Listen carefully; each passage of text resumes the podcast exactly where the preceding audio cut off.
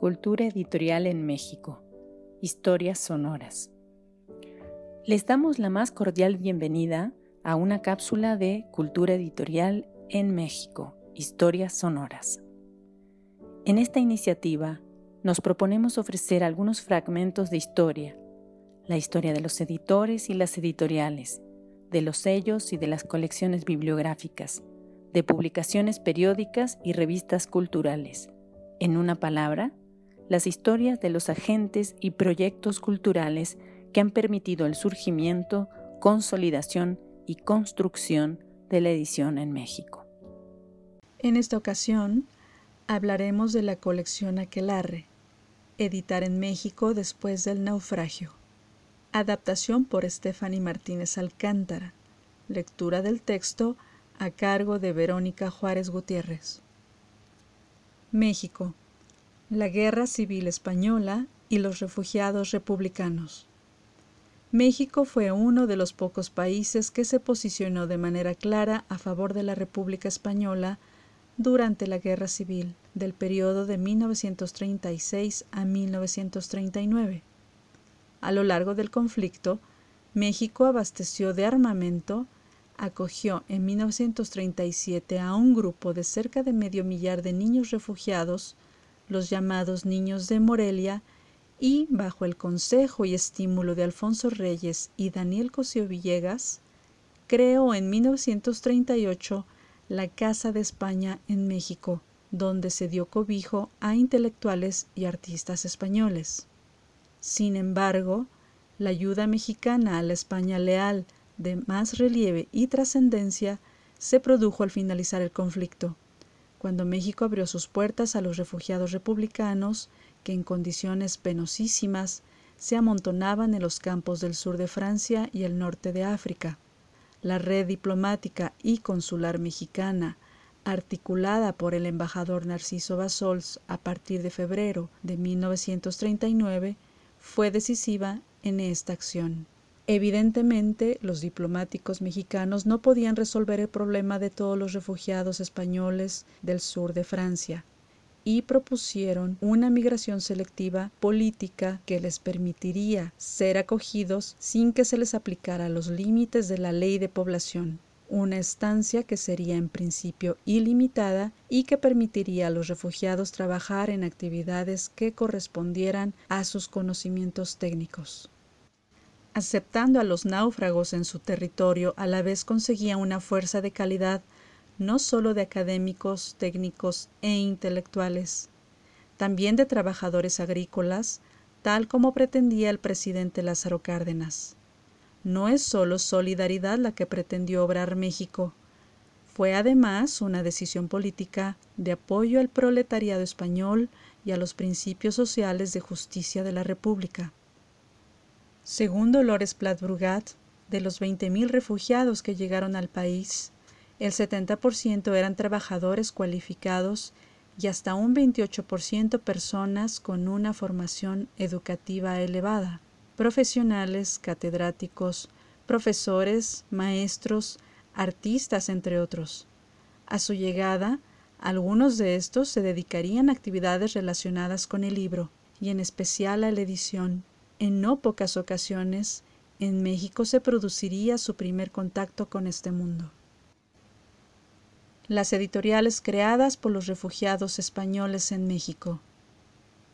Hasta hace muy poco, el estudio de las editoriales creadas por los exiliados republicanos en México había sido analizado siempre de modo parcial o incompleto.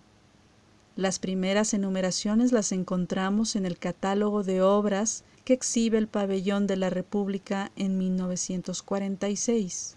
Sin embargo, no fue hasta 1959 que Carlos Martínez elaboró la primera lista de editoriales creadas por los refugiados en Crónica de una emigración, la de los republicanos españoles en 1939. Este inventario fue la primera sistematización de conjunto desde el punto de vista de las editoriales y con cierta perspectiva. Esta lista enumeraba 23 editoriales y algunas de ellas fueron descritas con detalle. Recientemente tenemos que destacar la aparición del diccionario biobibliográfico de los escritores, editoriales y revistas del exilio republicano de 1939, editado en 2016, publicado en cuatro volúmenes por la editorial Renacimiento de Sevilla, coordinado y dirigido por los profesores Manuel Aznar Soler y José Ramón López García. Ha contado con la colaboración de cerca de un centenar de los mejores expertos españoles e internacionales en la cultura del exilio republicano. En el diccionario biobibliográfico, las entradas de las editoriales han sido coordinadas por el profesor Fernando Larraz y se contabilizan hasta un total de 46 entradas dedicadas a empresas y editores en México creadas por refugiados republicanos, todas con una cantidad de información importante y de calidad contrastada. La colección Aquelarre, sin embargo, tampoco está incluida en el diccionario biobibliográfico, pero sí se incluyen sendos artículos sobre sus colaboradores más importantes. En la edición española Al exili de Meixit 1936-1956, Inventario y propuestas de significat, editado en 2018, se abordó la identificación de todas las editoriales que habían sido creadas por estos refugiados a su llegada a México desde finales de los años 30 hasta la década de los 50, concretamente hasta 1956, y los resultados fueron los siguientes. Se identificaron un total de 111 editoriales comerciales, 52 se catalogaron como instituciones y o asociaciones y 19 como ediciones ligadas a partidos políticos. 14 diarios y revistas y finalmente dos pies de imprenta mexicanos falsos que se corresponden con dos obras editadas en la España franquista, publicadas bajo nombre de Editorial Mexicana y pie de imprenta falso. Problemas metodológicos.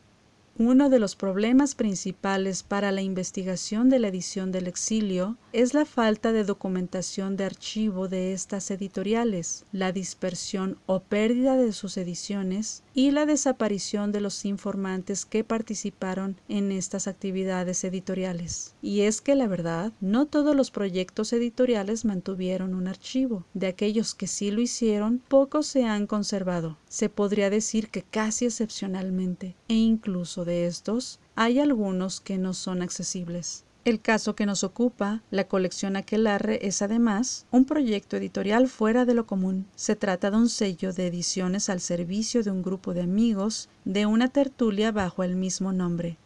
Aquelarre. La tertulia se reunía en algunos de los restaurantes españoles de la capital mexicana al calor de la conversación, la literatura, el humor, la buena comida y la bebida. El objetivo de la colección fue el de dar a la imprenta las obras escritas por los componentes del grupo Aquelarre. Dos de ellos tendrán un papel protagonista en esta aventura editorial, festiva y gastronómica, José Ramón Arana y Simón Otaola.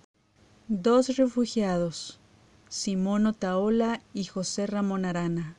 Simón Otaola, más conocido por Otaola u Ota, es un autor hoy poco conocido en España quizás porque durante el exilio y por el mismo exilio tampoco fue reconocido. Durante la guerra civil, Simón Otaola participó en la defensa de Madrid y más tarde fue comisario político en el frente de Aragón y del Segre. El final del conflicto pasó a Francia donde fue internado en el campo de Cefons. De allí marchó a bordo del Mexic hacia México, donde residió hasta su muerte. En la capital se dedicó a retratar la vida cotidiana del exilio español escribiendo algunas obras con evidentes trazos ramonianos. Nos referimos a Ramón Gómez de la Serna y participó en la vida cultural de los refugiados, fundó la revista Tertulia y, como sabemos, también la colección Aquelarre. Otaola fue eminentemente un cronista que se va a dedicar a relatar la vida cotidiana de los exiliados republicanos españoles en México, fijándose principalmente en lo que él conoce de forma directa y situando a los personajes en los lugares en que los conoce, en los bares donde se reúnen, en los ateneos a los que acuden. Sucede que estos retratos estaban hechos en plan caricaturesco. Su obra es una crónica teñida de humor. José Ramón Arana al Crudo, seudónimo de José Ruiz Borao, fue escritor y político. Durante su juventud emigró a Barcelona para trabajar como obrero en varias industrias, entre ellas en la fundición de Can Girona, y durante la Guerra Civil participó en el Consejo Regional de Defensa de Aragón, también llamado Consejo de Aragón. Al finalizar el conflicto, Arana pasó a Francia y fue internado en el campo de concentración de Gurs. Partió hacia América en compañía de María Dolores Arana y el primer hijo de ambos, quedando en España su primera esposa y los hijos de este matrimonio. Su primer destino en América fue la República Dominicana, en donde se entera de la muerte de una de las hijas que había dejado en España y a la que dedica el poema Elegía en la muerte de una hija. A su llegada a México, publicó inmediatamente el libro de poemas A tu sombra, según Javier Barreiro, en 2010 dedicados a su propia madre, bajo el sello de las ediciones Medea, único libro que sepamos publicado por esa editorial. Las ediciones Corso. La primera obra de la colección Aquelarre aparece editada en las ediciones Corso. Se trata de la obra del mismo Simón Notaola, Unos hombres, retratos de 1950. Bajo las ediciones Corso no se publicarán más títulos. Los siguientes, con un formato igual a este, tomarían ya como nombre de editorial el de la colección Colección Aquelarre.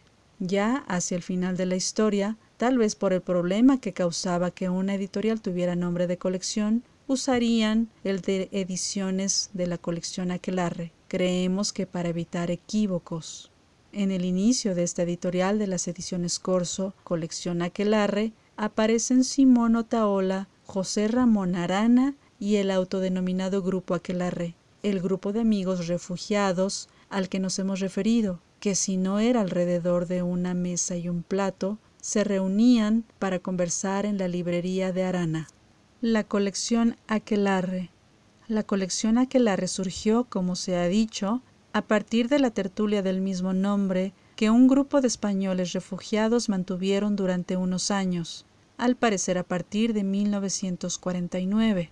José de la Colina, en el prólogo a la reedición madrileña de la Librería de Arana de 1999, recuerda que frecuentaban la tertulia los ya citados Otaola y Arana, pero también Álvaro de Albornoz Salas, Manuel Bonilla, Anselmo Carretero, José de la Colina, Isidoro Enríquez Calleja, León Felipe, Pedro Garfias, Mariano Granados, Arturo Perucho, Francisco Piña, Carlos Pitaluga, Luis Rius y Félix Samper Cabello. Casi todos ellos publicarán en la colección Aquelarre, ya sea como autores, prologuistas o ilustradores. Las ediciones de la colección Aquelarre se convierten así, a decir de Joseph Mengual, en una suerte de colección destinada a la publicación de textos relativamente diversos, obra de los contertulios, ofreciendo de este modo un modelo de autoedición que era financiada como Dios daba a entender y con la colaboración de todos los compañeros.